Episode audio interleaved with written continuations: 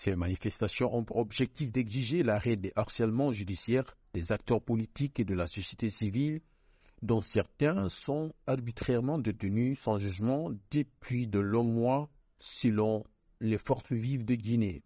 Les organisateurs demandent également l'application sans délai des décisions du dernier sommet de la CDAO tenu à Addis Abeba, à marge du sommet de l'Union africaine, notamment celle exigeant des autorités guinéennes l'organisation d'un dialogue inclusif et crédible avec les forces vives de la nation pour définir de manière consensuelle les conditions du retour à l'ordre constitutionnel. Composé de partis politiques et d'organisations de la société civile, les forces vives ont mis fin à leur participation au pourparler avec le Premier ministre sous la médiation des religieux et appellent à une série de manifestations. Mercredi, la circulation a été perturbée dans plusieurs quartiers de la capitale.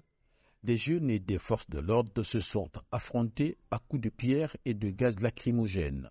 Zakaria Kamara, au Afrique, Conakry.